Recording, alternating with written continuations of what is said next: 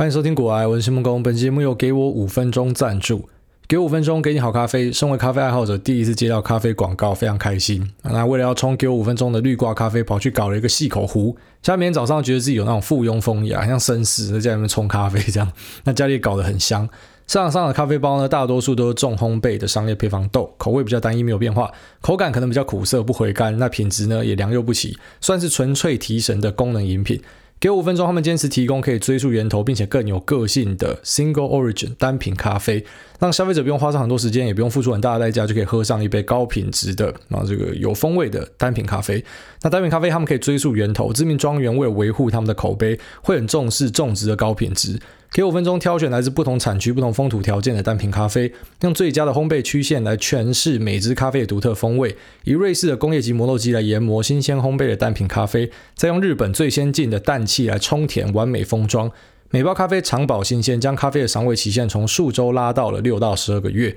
每次喝都很像在喝新鲜现磨的咖啡。而且方便的地方在于说，给我五分钟，他们选择最容易冲泡的咖啡滤挂包，还有咖啡浸泡包，并将不同风味的做成单品式的咖啡。消费者不用花上很多时间，也不用准备专业器具，加一个马克杯就可以轻松品尝到咖啡。而且是因为是单包咖啡的设计，所以你不用担心同一个风味会喝好几天，天天都可以喝到不同的风味。即起到二月七号，不用慢慢累积一整年，不用劳心劳力还贴钱，只要使用古埃的专属跟团码 G O A Y E 五 M I N 啊，就是古埃五分钟，那不用累积五百包，马上现打六九折，每盒十包只要两百七十块，还可以揪亲朋好友左邻右舍，开启史上最强的团购，那真的是很划算的，而且他们家的咖啡我觉得很香，一般采会员制呢，要累积买到五百包以上才可以降到单包二十七块，那大家可以趁这个机会先来体验看看，如果不错的话呢，他们也会有会员方案来照顾忠实的老顾客哦，你可以在网站上找到，那我在链接栏。这边就放上折扣码跟购买链接，提供给想要喝咖啡的大家。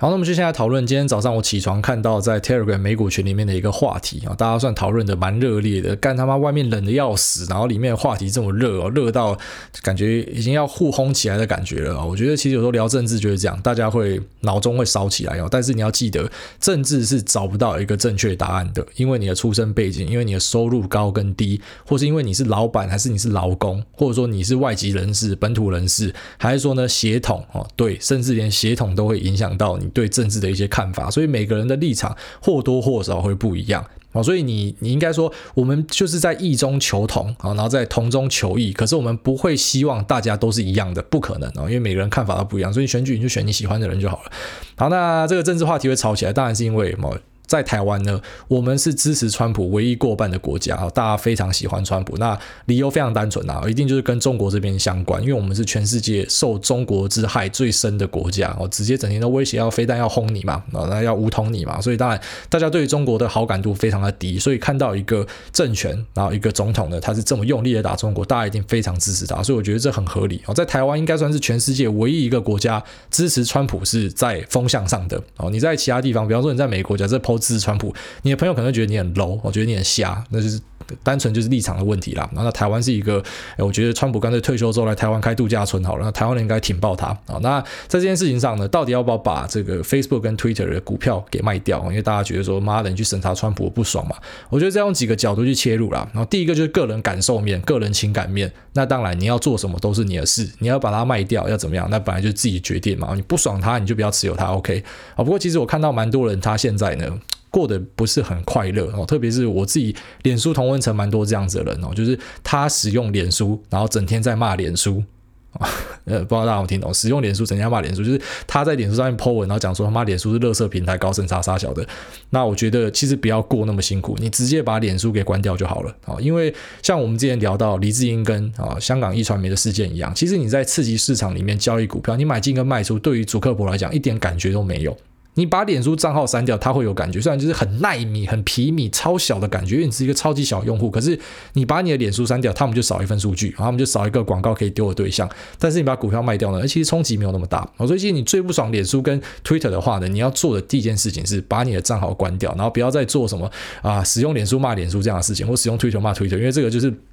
让自己过得很不快乐而已啊！那我觉得在这件事情上面做最好的其实是 Elon Musk 啊，因为 Elon Musk 他不爽脸书，他就没有脸书，他脸书是关掉的。我就觉得这是蛮屌的，因为其实大多数我看到的人虽然一直在骂，可是你实际上还是得用。所以用某个角度来讲，我反而觉得脸书可能是一个很好的投资标的，因为你们都超级不爽它，可是你们还是得用它。他妈跟毒品一样啊！我相信吸毒的人啊，那些吸海洛因的，他们一定也是想要脱离这样的东西，他们也觉得这东西不好，可是我就是得吸啊，因为我的身体就是逼我这样做，所以有点像是啊，口嫌体正直，嘴巴在写。可是你身体是很很诚实的，你还是会去使用。那我觉得大家要做的第一件事情呢，你真的不喜欢它，那你就不要用它哦，这才是该做的事情。那第二个层面去切入呢，就是用政治面哦。刚刚第一个是喜好面嘛，那第二个是政治面。政治面我觉得就见仁见智啊，因为我今天坦白讲啊，我当然很不喜欢这样做法。我觉得如果你要这样去审川普，你应该要用同样的力道去审 BLM。Nt 法啊，或是 B I M T 法的支持者，甚至那些国会议员哦，你你鼓动大家上街杀小的，你在做的事情，你对于整个经济做成的造成的破坏，你对于人身安全的损害，其实不亚于这次的国会事件。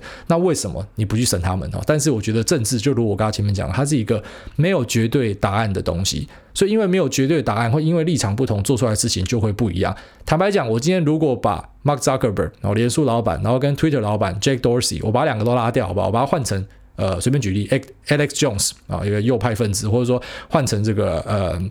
Ben Shapiro 啊，保守派的一个辩论战将，我还我还蛮喜欢看他节目的，虽然他一些论点我无法认同，比方说他反对堕胎这件事情，我是无法认同的，可是他在一些呃很保守意见上面的看法呢，我个人觉得诶还蛮酷的，我还蛮喜欢看他讲话的。那如果说我今天把 Facebook 跟 Twitter 老板换成他们两个，我跟你讲，哦，就会变成对于川普的这些枷锁跟限制人，会反过去压在 Antifa 跟 BLM 或者说支持者身上。一定就会变这样哦，因为你只要有这样的权利，你就是会去做这样的事情。我觉得是非常合理的，也不是像大家想象的，就讲说没有啦，右派分子主张自由主义啦，所以如果是我们我们当政的话，我们不会这样做。我跟你讲，我看多了，我看多一堆，呃，像之前在选举也是嘛，哦，虽然我已经在节目里面多次讲说我支持川普，可是我今天只要稍微讲一点川普不是百分之百瞎挺他的东西，我就被骂左癌嘛。那大家讲说骂的是古癌，古癌就是一个废物左派嘛。所以你看，你们在做的事情是一样的，你们在笑左胶，可是你们做的事情跟左胶一模一样，你们就想要抵制别人哦。你们其实心里面住的是酸民，并不是真的有什么很很厉害的左右派的论述跟意见，其实不是，就是你就是一个他妈酸民哦，你就是想找个理由把人家斗下来而已。所以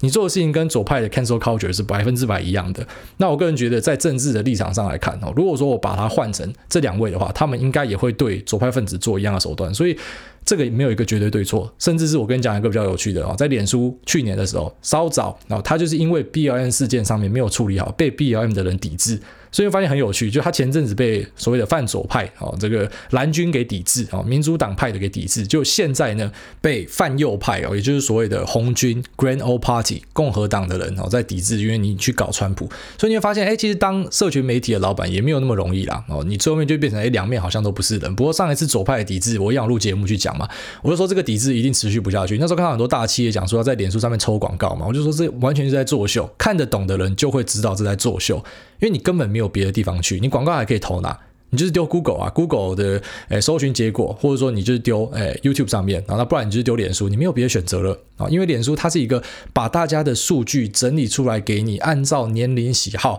演算法都把你抓一抓了，那你基本上你撒广告在这边是非常高效率的，虽然跟几年前比可能成本已经贵了好几倍了，但是你就是找不到更好的地方，没有一个地方可以把你把这个诶这个所有用户的资料整理的这么仔细，然后你可以直接丢一个广告就马上打到你的客人，你根本找不到别的地方嘛，所以这。抵制人，我那时候讲说，是因为单纯疫情的关系，大家降低支出，那顺便赚一个名声，好，在左派的群众里面赚一个名声，说我们是讨厌哈 Mark Zuckerberg，我们讨厌脸书啦，我们去抵制啊，可是最后面会回来，那最后面大家看到是不是回来了？所以那时候就制造了一个 dip 啊，脸书那时候就有一个 dip。那其实每一次的哦，这种在搞审查或者说在搞来抵制的东西呢，最后面你会发现说，在当今的啊，当今的世道呢，反而会成为一个还不错的买点啊，因为我自己在过去的一年就遇到了三次这样的事件，所以也是我今天会跟大家分享的啊，就是说我们到底要怎么样呃比较理性的看待这件事情。虽然现在可能理性并不是一个好的词，你知道现在蛮多那种网络的激进分子都告诉你说理性是最下三滥的哦，因为根本没有理性中立的人哦，就你一定要有立场。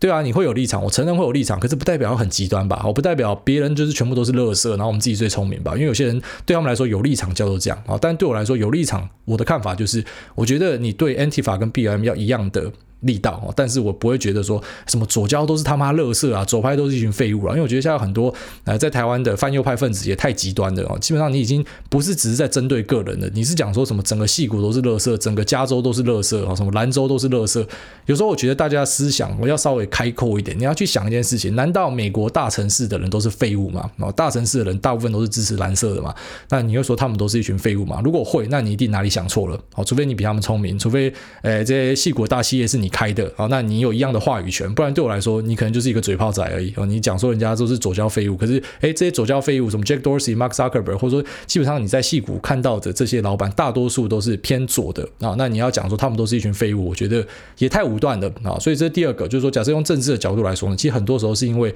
诶，你们的立场不一样。好像在台湾，因为我们直接受到中国其害，所以当然我们对于任何会反中的呃领导人，我们就非常的支持。可是对于美国人来讲，他可能不在意啊，因为中国根本没有办法欺门踏户啊。虽然我们会跟他讲说，哎，你要小心哦，搞不好十年后他就像俄罗斯当初威胁你们一样，他会来威胁你。可是对于一般的美国大众，他哪有感觉啊？他就没有感觉啊。他拿最近的案例就是呃，Elon Musk。伊隆马斯他就讲说，哎，我去中国这边啊设厂，那我觉得中国这边的人都很好，我觉得中国政府呢，他们更倾听人民的感受。但我们台湾人看了，已经觉得说，干娘你也光阿小，你你你根本不懂中国啊。可是他感受到就是这样，因为他没有他没有像台湾人会受到这样子的压迫嘛。就像我相信台湾人感受到的压迫，也不会比西藏哦雪山狮子旗这些人他们感受到的那个压迫来得更深刻。所以有时候真的是看你立场在哪。好，不过我现在在静静的等，会不会有人出来讲说，持有特斯拉就等于是中共同路人哦？因为他是一直在讲。中国的好话，我一直在静静的等这个现象会不会发生。我相信早晚会啦。如果会的话，到时候回来听这集就会发现是一个验证。好，那用政治的角度来说呢，哈，因为每个人的光谱，那每个人的呃立场不一样，甚至啊，因为他跟中国没有那么近，所以他根本没有感受到这样。所以我觉得他没有一个绝对的对错。那最后面呢，就是用市场的角度来看，用市场的角度来看呢，好，还是要先拉回刚刚前面提到的一点。如果你发现全部人都在骂脸书，可是诶你是用脸书在骂脸书，然后你找不到别的平台去，或者说你去了别的平台，可是你发现你的朋友都在留在这，你根本没有办法办法在上面营运的话，那你就会发现，哎，其实，在商业的角度来说的话，脸书并不是一个，好，比方说，哎，我今天遇到一个审查，假设有一个大佛下杀，我要逃，搞不好你不是要逃，你是要减，哦，搞不好你是要减，因为你会发现大家是离不开脸书的，有没有这可能性？我觉得可能性是蛮高的，然后这可能性是蛮高的。就拿我自己的例子来举例啦，啊，比方说像我手上有 Twitter，然后手上也有呃 Spotify，好，先讲 Twitter 啊，Twitter 那时候，呃。反正也是因为搞言论审查，然后把川普相关的言论给 ban 掉，然后呢，必须要跟 Ted Cruz 好，就是一个参议员，然后做一个视讯的会议，然后就看在这个视讯会议上面，我贴在 Facebook 跟 Telegram 嘛，然后这个 Jack Dorsey 整个被拉正，被抓起来电，我看了过不过瘾？妈超过瘾的啊！然后可是那时候很多人看到这样的状况，我觉得妈 Twitter 垃圾公司卖掉放空，哦，那后来发生的事情什么？后来发生的事情是 Twitter 就创新高了。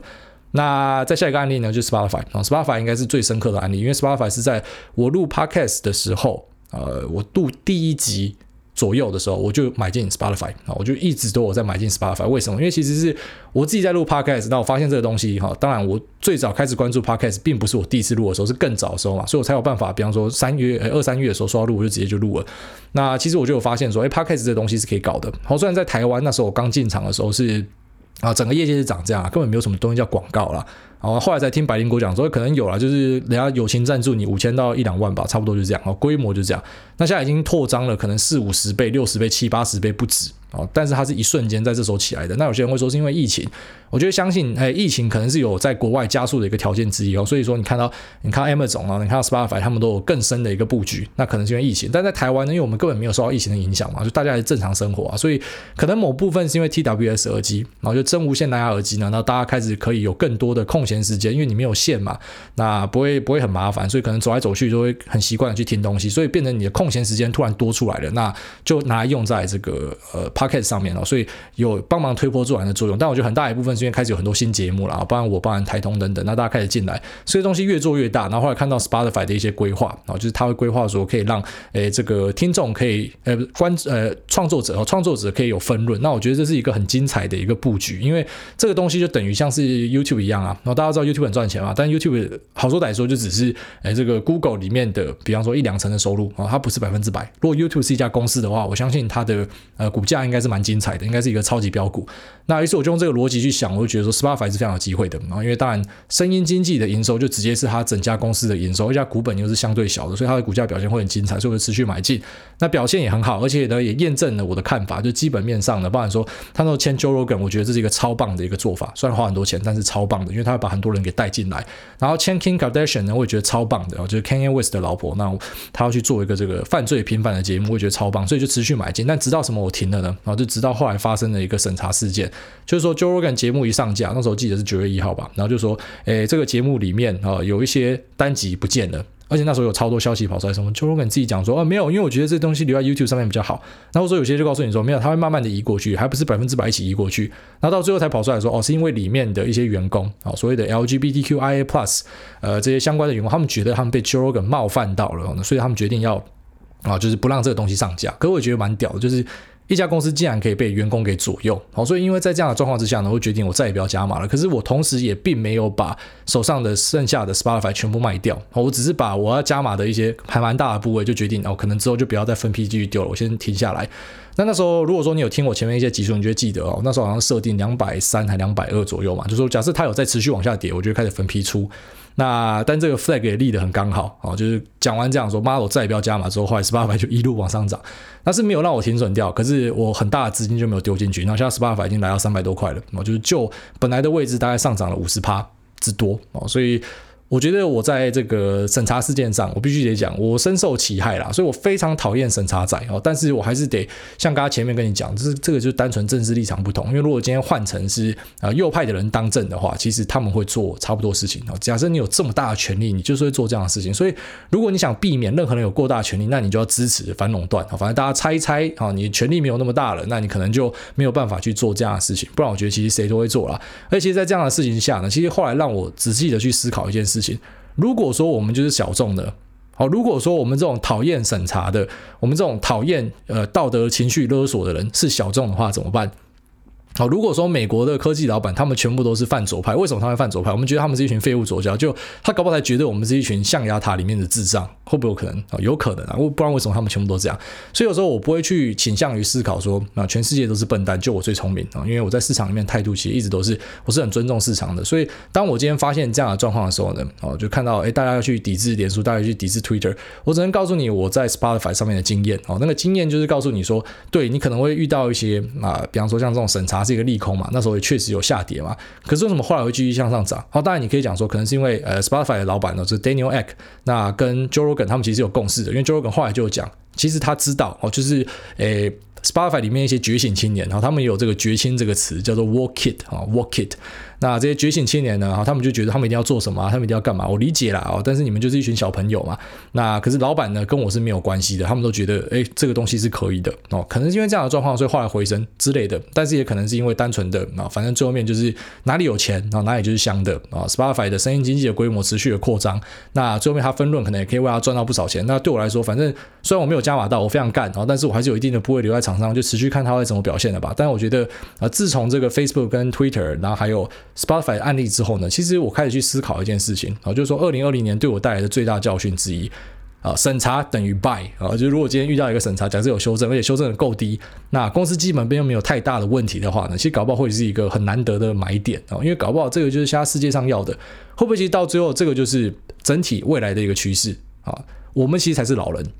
那这些在做这些事情的，其实是年轻人啊，他们是未来，那他们喜欢这样的东西，好，就像忘记是哪一个投资大师曾经讲过，你喜欢的东西是什么不重要，你要看年轻人喜欢的东西是什么，因为年轻人喜欢的东西就是下个世代的东西，比方说很多老年人那时候讲说网络就是一个。呃，洪水猛兽是一个坏东西，对吧？你应该听过很多老人这样讲，就网络就是这么深刻的影响我们这个时代啊。那诶，现在我们可能很多人会觉得说，区块链就是一个垃圾东西，诈骗哦。像我在上一集的最后面，我会跟大家讲说，其实我觉得大多数的币都是胡烂的啊，但是我不会去否决掉区块链这个技术。虽然我知道中心化是比较有效率的，去中心化在我的认知里面它是没那么好的，但是我还是会去开一个 Telegram 群来跟大家讨论这件事情，然后来看这些新一代的年轻人他们会怎么讨论。然后虽然其实可能就比我年轻个四五岁、五六岁吧，然后，因为。我可能算是诶有在投资股票，然后又玩得蛮深的年轻人哦，因为我才二十八嘛。那大多数在玩股票可能是三四十岁以上的人哦，那在区块链呢，可能就大部分是二十多岁很年轻的人，所以我会想去理解他们在干嘛，因为说不定这个就是未来趋势。如果年轻人要的东西就是这个怎么办啊？那就有点像是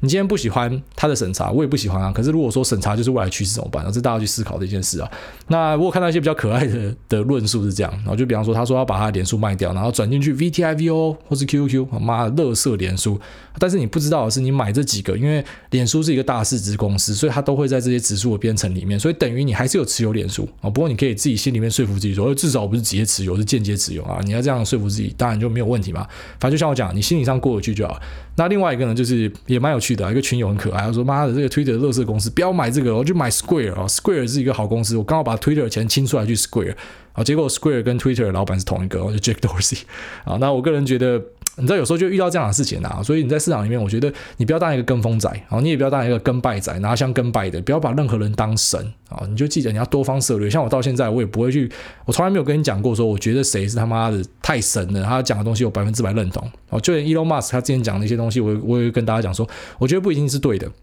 我觉得他讲的东西不一定是对的，所以，诶，当然我们都尊重这些人，因为他们真的非常厉害啊，他们的财富等级跟我比起来真的是太夸张了哦，那个可能是几千几万几亿倍，所以我个人还是觉得我们在大多数的状况之下呢，我们就抱持一个开放的心胸啊，多看多听啊。那你到底要买进，到底要买出，我已经分享给你了啊，我相信你听完之后应该会有自己的答案。就是如果你是因为个人好恶啊，那你已经自己决定，你根本不需要听。那如果你是因为政治的，好，那我就告诉你，其实脸书也被抵制过，哦，就变成是左边跟右边的都抵制过它。那你要它怎么办？好，那如果说你要用商业的角度的，那我就直接告诉你，以 Spotify 例子呢，呃，其实有时候它搞不好是一个转机，它搞不好是一个掉下来很便宜的机会。那其实，在市场里面呢，不要跟股票谈恋爱，很重要的一个训练就是你要试着去。以股价作为一个依归，就是以市场作为一个依归。股价是怎么形成的？股价就是大家买卖买出来的嘛。如果它值这个价格，就代表这就是它该有的价格。好，当然在一些呃比较特别的状况里面，你可以讲说今天就是大家疯狂的在炒作，或者说这个就是被疯狂的低估，是有这样的可能性的。但在大多数的状况呢，我觉得尊重市场是一个呃每个人都应该认知的课题啦。如果说你不尊重市场，那你真的早晚会被教训啊，早晚会被教训。那。感受到了就知道了。好，下面第一位来看一下 Q&A 哦。第一个 Low Your 说五星吹，诸位讲话快到失眠。哦，这是什么形容词啊？好，想请问诸位怎么看中珠 KY 五八七？祝事事顺心啊！之前好像聊过蛮多次中珠 KY。中珠 KY 呢，它有一个蛮蛮屌的特性。我之前在买卖它的时候，就会发现，比方说，像很多人讲说外资买就可以买嘛。那中珠在外资这边，我记得前阵子它是完全反指标，它卖了中珠就涨了，它买了中珠就跌了。哦，就是有趣的意思啊。那再来就是，哎，中珠因为它是做放贷业务，而且它放贷是放呃。就讲直接一点，我觉得像是高利贷，它那个利息是很高的。有跟中租借过钱的，应该知道在讲什么。那它是一个合法的，可以放高利贷的东西，那当然是一家好公司。我觉得它只要有不错的买点，其实一直以来都会是我的啊防守范范围内，我都会看这样的公司。比方说像我买 Square，很大的一部分呢，也是因为 Square 啊，除了有切到比特币之外呢，就是它可以做放贷的事情，而且它放贷不是只有对老板，也对员工放哦。那大家都在它的放贷的防守圈里面，然后赚利息是一个很爽的事情。那 Square 呢？我上次有跟大家聊到说，我买进的时候刚好是，哎，一买就下跌哦，十趴，就我那一那一批加码刚好一买就买在山上，那看起来很好笑嘛，我已经解套了，而且我还倒赚哦。Square 就是这样，就是就直接就往上喷了。所以你知道有时候就这样，我当下跟你分享一个事情，那看起来很很赛小或什么的，哎，其实时间轴拉长，可能看回去看那个结果就不一样了。当然也有可能。回去看会发现哦，跌得更惨了。不过其实，在大多数的状况呢，假设你分批买进一个你觉得是好标的的东西啊，那假设你是看对的话，你一定是赚钱的啦。好，下面一位这个美股小菜鸡啊，他说。每天都听主委的节目度过开车通勤的时间，谢谢主委让我不会打瞌睡。想请教，目前 Booking.com 是可以下手的好时机吗？物色了一阵子，觉得它有点高价，不知道能不能下手。我之前有一集就聊过这个啦，然后你回去听看看。那它其实高价，只是它的股价高，并不是代表它市值很高。我就像特斯拉现在的股价是八百嘛，那其实它是因为已经有拆股过了，所以它其实假设还原拆股前它是四千块，你会觉得说，哎，好贵好贵哦。所以，诶，用市值来看是比较公允的啊，不要单从股价来看，因为股价来看呢，不一定可以。反映市值，它可能只是因为它没有拆股，它没有发新股这样而已。那以 Booking.com 来说呢，我之前聊是跟大家讲说，是我会拉一个配对交易啦，我可能会把相关的公司，比方说什么 Airbnb、Booking.com、Expedia、呃 Trip，那全部都放一起啊，做一个 ETF，因为整个。铝树业的行情呢，一般人一般来说是此起彼落啦，然后那大家一起成长，就说这个 OTA 的垄断呢，我觉得它效果还是非常明显的哦。因为以自己在经营旅馆的的心得来看呢，其实我觉得很少人可以脱离 OTA，哦，就是你一定要透过 OTA 销售，那才可以达到这么多的受众啊，这第一点。然后第二个是 OTA 它本身也自带广告，所以等于说你付给他的佣金就等于是他帮你广告你的旅馆哦，不然你自己假设你要用这个佣金的钱啊，比方说假设我营业额一百万，那佣金呢抽十二趴，然后就十二万，十二万你根本不可能买到这么多的曝光啊，就是假设你要自己去杀广告的话，所以 OTA 有这样一个整合的效果，我觉得它的生意模式是很棒的啦。然后那只是要不要买进呢？哎，自己要考虑清楚啊。但我之前有跟大家分享过，哎，我觉得它是可以拉一个 ETF 去做一个交易的。好，下面一个是叶环环说。高三学生不读书听股癌，他说五星吹吹吹，主委你好，我是之前在股癌问答有问问题的高三生，之前订的书都到了，分别是反脆弱从零到一，投资金率，投资最重要的是巴菲特写给股东的信，风险之书，零规则，钢铁人马斯克，掌握市场周期，想请问一下有没有推荐开始读的顺序呢？谢谢艾达。哎，我觉得可以从 h o w a r Marks 的书开始看啊，所以你可以先看掌握市场周期。然后呢，零规则也可以先看一下。钢铁人马斯克蛮有趣的。那巴菲特写股东的信，年轻人看可能会比较想要睡觉哦。那有一点年纪了看的可能比较有味道哦。那从零到一也是一本还蛮有趣的书。反脆弱可能是呃看起来会比较辛苦啊，没有那么容易读的一本书。反正我觉得这些书都是好书。但是你他妈的高中生给我滚出去约会啊，给我滚出去交朋友。我觉得你高中，然后你整天。假设说你花太多时间在看这些书，在听股癌，我觉得很失败啊！赶快出去交朋友。你的投资的东西，我觉得等到大学快毕业，或者说开始出社会的时候，再开始经营就可以了啦。我觉得高中是一个。啊，非常好玩的一段时间啊，你应该是要跟朋友出去玩会比较好，我觉得啦，因为其实你你出了社会之后，你很难像高中这么疯，你也很难像大学这么疯，所以有时候在各个时机点有它适合的事情啊。那像我之前就跟大家讲说，我蛮后悔以前没有好好念书，因为当学生时代念书是最值得的事情啊。你你出社会你可以玩，而且可以玩得更大更凶，所以你你出社会再玩啊，那你在。念书的时候就好好念书，类似这样。那我觉得高中是一个很精彩的时候啊，所以你对投资有兴趣很好，但是我要提醒你，不要花太多时间在这上面了，好，还是要出去交朋友，那比较重要。下面这个 Ruru 一二三四五六一二三一二三说选我选我，我停损最多赔三千，你凹单最少要套三十年，我看你只好在套牢时请吃寿酒了。对啊，没错，停损是非常重要的。然后下面一位这个 Grace Chen 小白他说。零规则，艾大，你说去年影响你最大的书是零规则，想问你原因有哪些呢？是否方便分析一下这本书给予你的感受呢？谢谢艾大。哎，我觉得零规则它教给我最重要的东西就在它最前面这边，直接告诉你说，你对于冗员、对于浪费时间的事情要零容忍。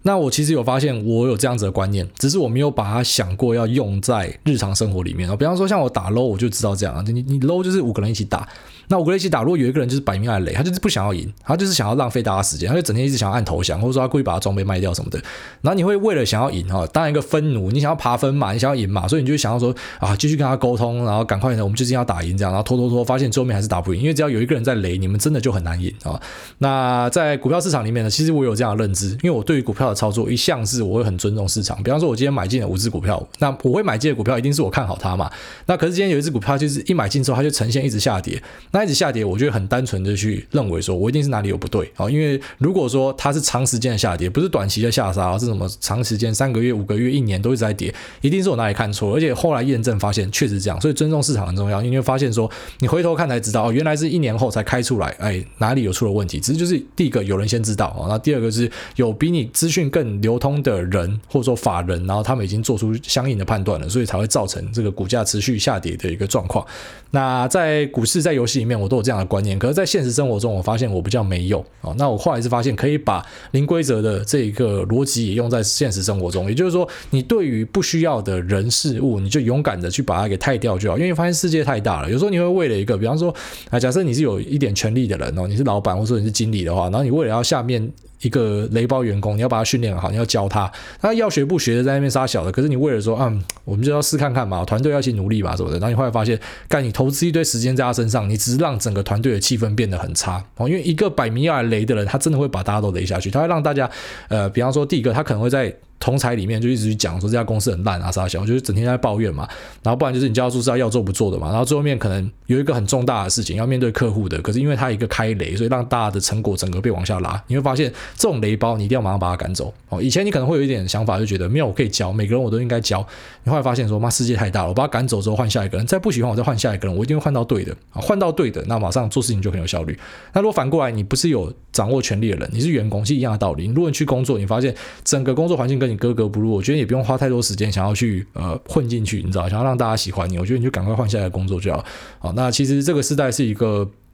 我个人认为跟我爸妈那个时代差别很大。你知道我们爸妈那个时代，经常听到一个人做一个工作从一而终哦，从二十岁做到六十岁退休。现在哪有这种事情啊？现在每个人都嘛跳来跳去，或者说甚至人家讲说，在比方说像美国大都市，斜杠仔是一个基本，你不可能不斜杠，你一定都要搞一个多元收入，反正你要很很多东西。那我觉得在这个趋势所趋之下呢，啊，其实大家都应该要认知这件事情。你发现不喜欢的东西，你觉得这东西在浪费时间，你觉得诶这个东西在拖延你，它没有办法让你成长，它让你心情很消极，或者是说你已经尽全力的用最佳的成诚意来面对了。可是还是让你感到很不舒服，这样的东西、这样的人、这样的事情，全部赶快给踢掉啊！那我觉得这个就是《零规则》这本书要教给大家最重要的一个观念。那再来就是，它虽然书名写零规则，可是并不是零规则。我觉得它其实是一个很复杂的规则，只是它把它内化成。呃，一套所谓的零规则这种弹性的一个判断方式，这是一个很聪明的管理方式啊。那零规则最主要就是要告诉你要怎么样善待那种公司里面的精英呐，让精英可以有很多发挥的空间。那不好的东西我们把它给汰除掉，大概是一个这样子的逻辑。但当然，有些人会说这个不适用于其他的企业啊。就当然，其实每个东西我觉得。我很讨厌那种故意要找东西去批评的。你他妈的本来就是每个方法都有些人适用，有些人不适用啊，就这么简单嘛。所以他为我带来很多的启发，但是我不会讲说它是一个呃至高无上之法，可以用在所有的事情上面啊。但是这本书是蛮有意思的，它的零规则并不是真的没有规则啊，是把所有的规则给内化。那其实我觉得这个东西是很棒的一件事情啊。就像现在很多公司他们的规则呢，就是搞到很繁文缛节嘛。那比方说像我自己，我广告商有些就很特别啊，那合约一来是四五份的，我觉得超傻眼的，到底要签这么多东西干嘛？为什么有些人他只要跟我们好口头沟通好，大家讲好，可能稍微签个名，好就这样我们就做了。那有些人就是要叫你，我要对这个合约，我一项一项要对，然后要怎么样怎么样，那搞到我也很烦躁啊，你懂我意思吗？所以怎么讲，就是企业文化看你要怎么样去经营它啦，没有绝对的对错。但是我觉得这本书是一个很棒的书，然后这样的，我觉得大家都应该可以去采行里面的一些观念。好，下面为这个照片，他说 EP 一零二。EP 一零二的内容让我收获很多，谢谢诸位，希望未来有更多类似的分享。敲碗各国的 ETF 分析，好，没问题。下面一位维他说感谢主委，赞叹主委，然后感恩。然后下面一位二克个体他说五星吹捧，想请问潜在 eToro 怎么办？刚听不久，觉得这频道超赞。最近往回听，听到 A 大觉得 eToro 不太稳。现在在里面大概有十五万，想要全部领出来，但汇率实在太差了。想请问是要马上把里面所有的股票卖掉，马上出金，还是慢慢卖，等汇率好一点再汇回来？诶，其实 eToro 我之前也是抱着一个实验的精神嘛，然后其实一开始我有开放我的那账号给大家看，只是发现我只要一开，大家就会说，哎，大你买什么？哎，大你买什么？所以后来我就把整个关掉了。那现在呢，eToro 我已经没有再入金了，我那时候入了好像大概四万多美吧，啊，然后后来滚一滚，把它滚到了大概六万多美。接近要往七万去了，这样。然后现在呢，我把它变成我的游乐场，就是我在里面大量的使用 eToro 的五倍杠杆。然后这边非常不推荐小朋友啊，但是我是想试看看，说，诶，它的那个五倍杠杆听说很有名，然后就来试看看，玩看看这样子。然后之后有更多东西跟大家分享。那我个人觉得，他至今没有办法跟大家交代说，到底有没有持有实股啊，这是一个非常大的问题啊。那你要不要马上把所有钱汇回来？我觉得也未必，因为他马上要 IPO 了嘛。然后所以我相信这家公司它不在恶搞了，它还是有拿到一些地方的认证，啊只是还是在很多事情没有办法解释清楚。所以对我来说，我那时候我入金了大概四五万美，那就是我的极限啊，我不愿意再承受更多的曝险在这上面。那老实讲，四五万美应该在台湾应该算高标了哦，就是我我曝险是比你各位还要重的啦。但是我个人确实觉得这个平台。它目前有太多无法解释的事情，所以我不我比较不建议你把它当成你的主力平台。如果说它只是你一个分支的话，那其实还好，你也不用急着汇回来，因为现在汇率真的不好。那如果说是呃，假设它是你的重大的资金部位，那你又觉得很害怕的话，那你可以可能慢慢的把它换回来之类的吧。哦，但是我觉得应该还是可以啦，只是我不愿意。再入金进去了啊，我会觉得它就是有一个小小的分支，那它的界面蛮好玩的，大概是这样。好，下面一位 Edison Chang，他说桃园罗时丰，哎，大你好，想请问一下，我在美股的资产配置上，ETF 跟主动选股各占五成，获利的部分来看，ETF 获利四十五趴，主动选股获利五十五趴，但主动选股资产比重中只占八趴的特斯拉获利占了四十七趴，其他四十七趴十几只主动选股里面获利只有八趴，请问我是不是该放弃主动选股？哎，但你后面这数字算起来怪怪的啊。你说占八趴的特斯拉，然后获利占了四十七趴，所以剩下的五十三趴是其他主动选股的去分嘛？但你又写说什么其他四十七趴，我有点看不懂在讲什么。反正你大概的意思应该是在讲说，你的主动选股的部位都是靠一只特斯拉在 carry 嘛。那我觉得其实蛮合理的哦，在很多时候，其实你只要看对一只哦，主动选股好玩的地方就在这边，你看对一个，它就可以把你好几个表现平庸的东西给补回来。然后 Peter Lynch 也在他的书里面讲过这样的事情，所以我觉得你这样子严格来说算是一个成功的主动选股。反正你只要主动的部位有赢，那就算是诶主动选股这边还做的还不错哦。即便它可能是靠少数几只标的在 carry 的，那我觉得这是很常见的现象。像我自己去年上半年哦，就是完全在靠 Nvidia 跟 Tesla 在 carry，那也因为这样，我打赢了 ARK 哦，因为 ARK 的特斯拉是十趴，干嘛我特斯拉四五四五成呢？所以当然我可以直接把 ARK 的绩效碾过去嘛。但后来我把特斯拉再往下降之后，我就发现说，哎，可能要打赢 ARK 就开始变难了，哦，这这就会有这样的现象产生了。那特斯拉确实是去年到今年的一个奇迹，该说你任何人手上有持有特斯拉的。假设你有持续买进啊，假设说在你的 portfolio 里面占比没有太小的话，你会发现它很像海绵体，你知道吗？干他妈它会一直膨胀哎，然后它会，比方说你只有买十趴，可是你下次看它的时候，它已经占你的 portfolio 二十趴了，因为它一直涨，可是别人没有涨这么多，因为它涨的是市场里面最凶的。标的之一，那我觉得它会去改变整体的啊配置啊，一直膨胀什么，那都是很正常的。那它表现很好，把其他人拉很高，那也是很正常的。那这不代表你主动选股是不好，虽然你可能其他的诶报酬看起来是很平庸的，但是你有选到特斯拉，代表诶你可能这眼光是还不错啊。就可能你明年，比方说假设你啊今年开始或是明年你重新换一个组合，假设没有特斯拉，你也可能会因为你里面选到的一支，然后让你整体的。绩效表现很好，然后赢过你的被动部位，那这样都代表你是适合主动选股的哦。就就是你不是要追求你每一只选到都可以涨得很高哦，不是这样。你只要整个配置下去，照你要的去选，然后有打赢呃大盘的话，那我觉得诶做主动选股就是一个还不错的选择。好，下面一个这个韭菜锅贴，他说挨大选我。然后，艾大你好，最近除了定期定额 BOO，也想买 FIVG ETF，想请问艾大对于 FIVG 及其他 ETF 五 G ETF 有什么看法？对啊，你讲这两个我都没看过，BOO 是啥小？你应该是要写 VO，然后打成 BO，这个应该是这样。然后 FIVG，看 FIVG 我真的没听过，那我现在马上马上帮你查一下 FIVG。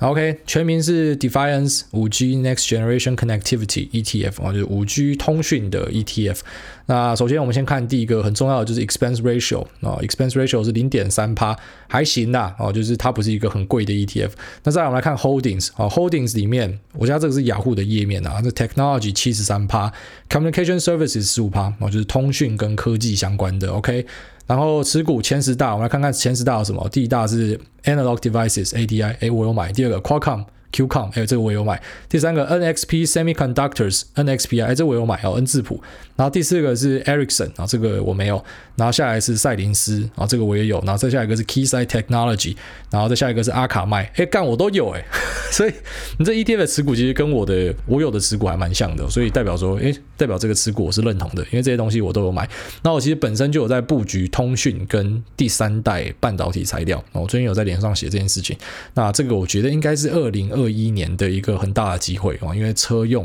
然后因为五 G 基地台的关系呢，我觉得通讯相关的是蛮有表现机会的。只是这一支 ETF，诶，你说我会不会买这支 ETF？我不会，因为这个首先它最大持股是 ADI 嘛，哦，我 ADI 不是不是我这几支里面最大的，我这里面最大的是高通，哦，就是 Qcom 是我持有最多的，然后呃 N 智谱我也蛮多的，哦，那。ADI 呢是很小一部分，哦，赛灵思也是很小一部分，但是我买这个 AMD 哈，AMD 要去买赛灵思嘛，那 Keysight 哦，Keysight 有持有一点点，阿卡麦也是一点点，阿卡麦我甚至有减码，因为它表现没有比 Cloudflare 还要来得好，所以我觉得你知道 ETF 就是人家帮你配好的啦，那看你要不要相信它的东西，你要相信你当然可以买，但是以我自己的角度来说，我比较喜欢自己自干 ETF，因为我是有能力可以去调节配置的啊，我是自己知道要怎么调的，所以哎对我来说，比方说像它这个配置我就不喜欢，虽然里面的选股跟我选股还蛮像的啊，就是我我都有持有这些股票，但是呢。我不喜欢它的一个配置，所以这还是要看你个人的选择。好，下面这个 Rock Eric 说：“古而优则音。”好，五星吹到脑门，无意间听到癌大这节目，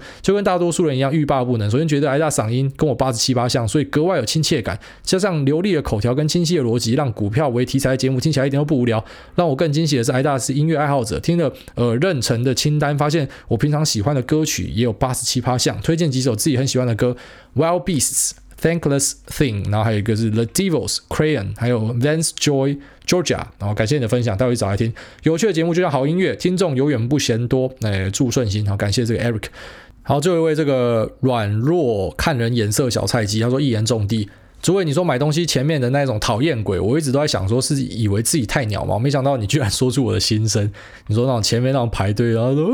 那里面包什么那种啊？干嘛每次看到这个我都超不爽的。然后说想请问诸位，你是怎么养成这种直接坦率表达自己的性格？哎，其实没有在养啊，就是本身个性就这样，就讲话很直接。其实有时候我看到一些事情，哎，我心里面马上就有一个想法，只是我会选择要不要讲啊。有些我觉得好算了，你你高兴就好，那我就不会讲。那有些我真的不爽，我就直接讲出来。啊，那可能讲出来就得罪一些人。那我说觉得还好，我不喜欢出门。啊，如果说我很喜欢出门的话，我应该已经横死街头之类的。那我个性其实一直以来都这样。那我觉得其实直接坦率，假设我想要自己要自我觉察去分析这件事情的话，我觉得之所以可以这么坦率呢，是因为。我很常有那种，反正干要下去就得下去啊！哦，你你不爽我，我比你更不爽啊！就是你你讨厌我，可是你有没有想过，干我比你讨厌我更讨厌你啊！我妈我超级讨厌你的，所以我为什么要屌你在讲什么？所以我就直接讲我要讲的东西。那当然。呃，假设是我的朋友啦，我就是如果是朋友，我就会那种留三分，你知道吗？就朋友的话，我就不会太直接，我可能就会，我还是会讲我要讲的，但是我会稍微包装一下，我就不会这么直接。但是节目我又不是在对什么特定人讲话，所以我就可以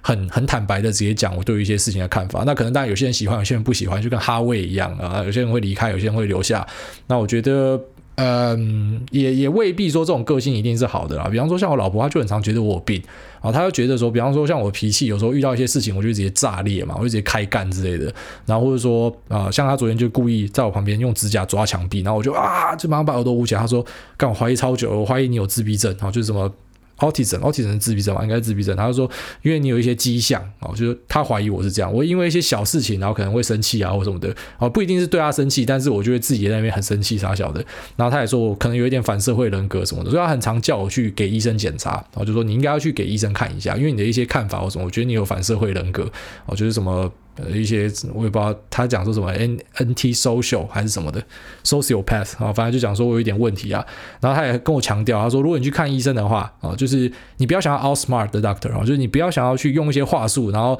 诶让医生检检查不出来你有问题哦。你要很坦白，然后要找一个真的很厉害的医生，然后看说你是不是真的有什么心理的障碍。好，所以给你参考一下，就说你觉得我这个性是很好的，就我老婆觉得我病了，大概是这样。好，那这期节目先到这边，先这样，拜。